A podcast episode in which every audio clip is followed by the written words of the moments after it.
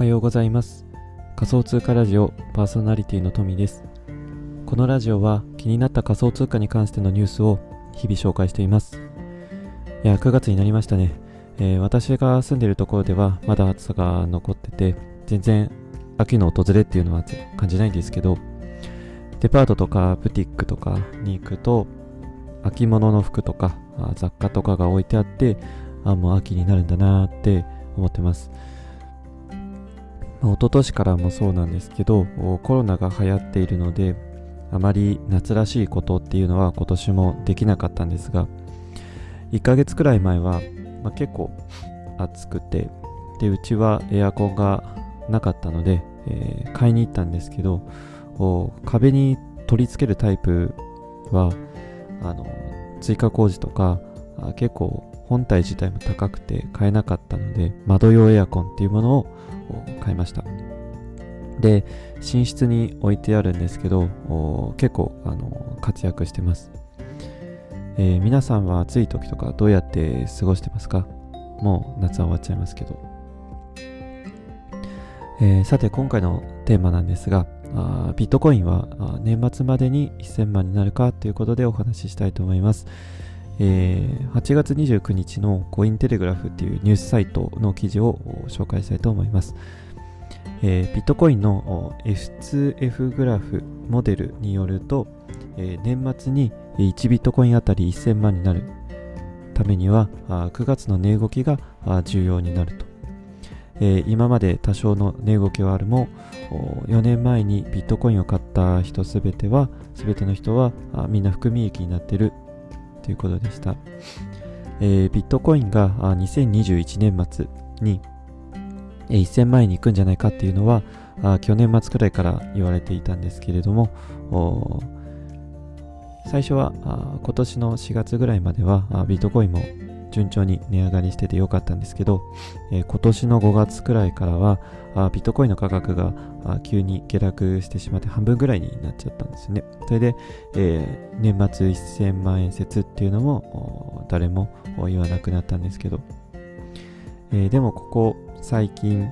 からあビットコインが結構元気を取り戻してきたんでまたあビットコイン1000万円説っていうのが、まあ、注目されているっていうことですね。で、えー、結論を言うと、私はビットコインっていうのは1000万いくっていうふうに思ってます。まあ、ポジショントークなんですけど。で、どうしてそう思うかっていうところと、その考え方について、えー、今回お話ししたいと思います。えー、ですが、まあ、このラジオはあ投資助言ではないのでご注意ください。で、えー、今回のラジオでわかることを3つ紹介します。え、1つ目はビットコインというのは何か、えー、2つ目は F2F モデルっていうのは何か、えー、最後にビットコインが年末までに1000万いくっていう理由をお話ししたいと思います。で、えーと、そもそも皆さんビットコインっていうのはあ具体的に何かっていうのはご存知知っていますでしょうか。ビットコインっていうのは2008年に誕生した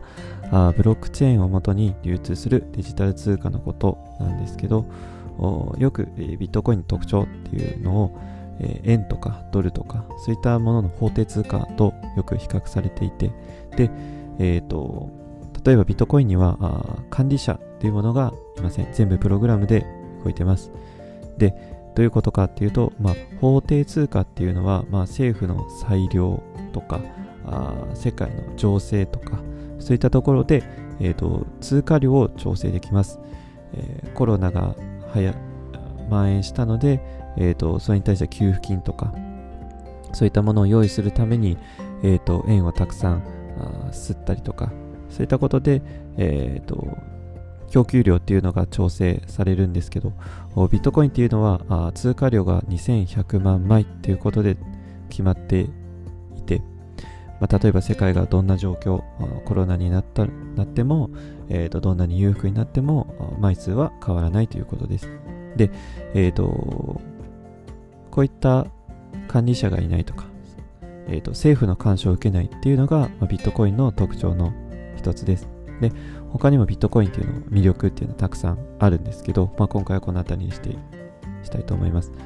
で2つ目に、えー、F2F モデルとは何かということで、えーと、ビットコインの S2F モデルっていうのは、まあ、簡単に言うとビットコインが将来いくらになるかっていうのを予測したグラフのことです。で、このモデルによると2021年には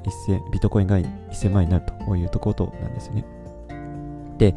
えーと、F2F モデルっていうのは正式名称をストックトゥフローと言いましてでストックっていうのは現在市場に出回っている量のことで、えー、フローっていうのはあまだあ市場に、えー、供給されてない。例えば、えーと、ビットコインであれば、えーと、マイニングっていうふうに、えー、ブロックチェーンに、えー、記録することをに対してその報酬を、えーと、まだ発行されていないビットコインを報酬として与えることで、えーと、マイニングっていうのを進めているんですけどその、えー、新しく新規発行されるものされてないものをフローと言います。で、えーと、この F2O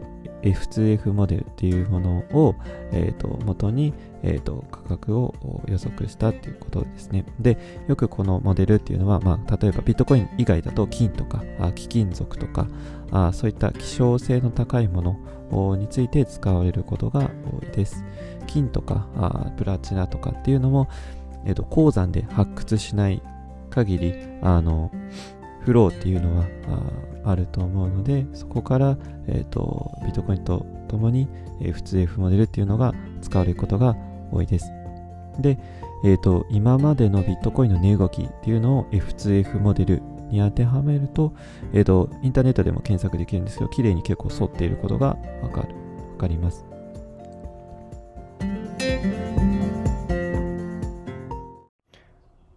このラジオは日本初の DeFi XWIN の提供で勝手に放送しています。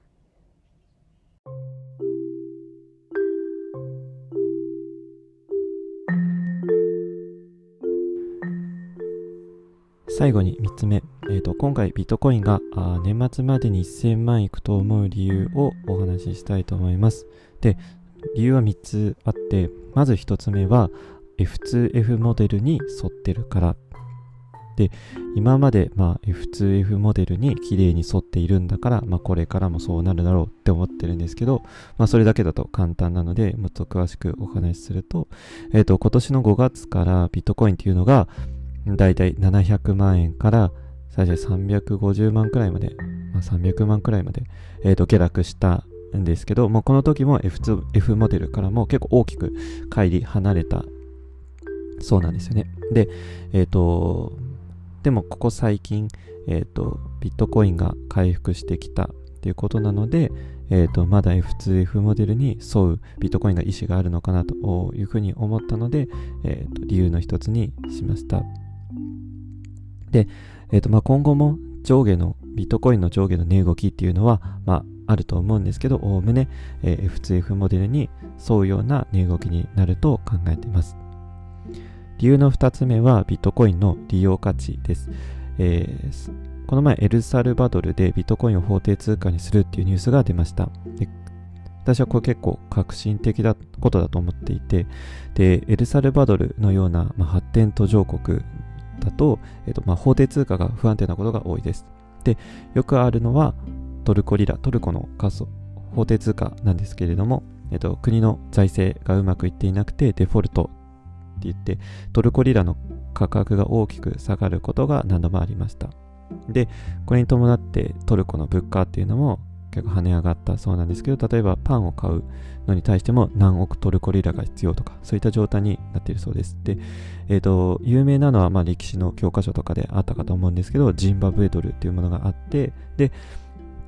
例えば1円あたりに対して例えば100兆ジンバブエドルとかあそういったあの天文学的数字もう物を買うのにもたくさんの紙幣がいるようなあそういったあ国も存在しているということでで、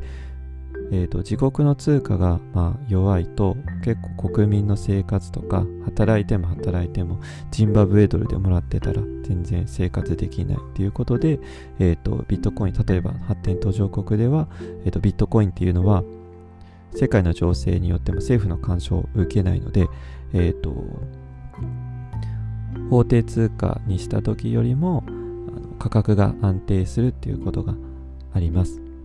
で、またアメリカのクーバレー市の市長が、えーと、ビットコインを全市民に配布するっていう発表をしました。で、まあ、例えばこのようにこう力がない国とか町があ仮想通貨、暗号通貨を利用することで生活の安定を、まあ、図ろうとしていると。そういった動きが、まあ、今後も続くと思います。で最後3つ目は、ビットコイン以外のコインの利用価値です。えっ、ー、と、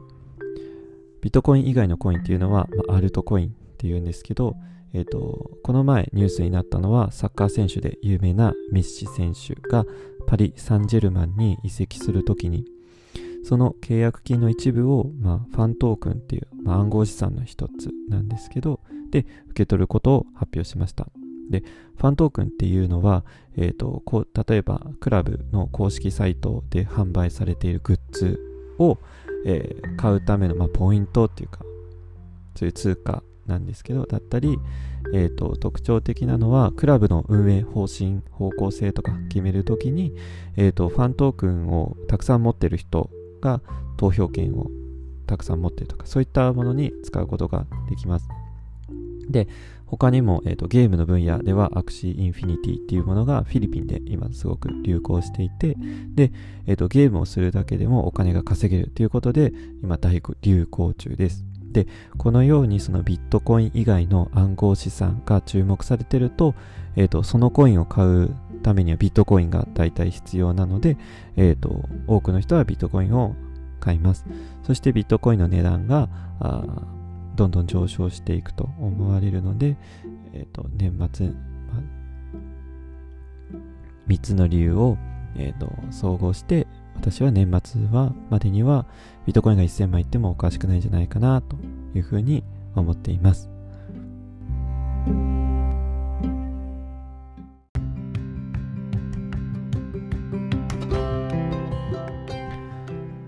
えー、今回はビットコインは年末までに1000万円になるかということでお話ししました。このラジオでわかることをもう一度復習したいと思います。まず一つ目は、ビットコインとは何かということで、えー、ビットコインは幹事社が存在しない、えー、政府の干渉を受けないデジタル通貨のことでした。二つ目は F2F モデルとは何か、えー、普通モデルというのはストックとフロー、をもとに将来的な価格を予測するというものでした。え、最後3つ目、ビットコインが年末までに1000万円いくと思う理由については、あビットコインは仮想通貨業界がより一層注目されれば、まあ、達成すると思いますというところでした。え仮想通貨業界は新しい技術とかニュースがどんどん登場するので、このラジオを活用して、え仮想通貨の知識をコツコツ深めていきましょう。えー、このラジオは仮想通貨についての質問とスポンサーを受け付けています。えー、やっぱりラジオっていうのはスポンサーのキャッチコピーとかすごくあの言うのが醍醐味だと思うので、えー、っと少々あのお願いします。またあ質問については Twitter の DM とかで質問いただけたらあラジオ内で、えー、質問に回答したいと思いますので、えー、よろしくお願いします。では、えっ、と次のラジオも聞いてください。ではまた。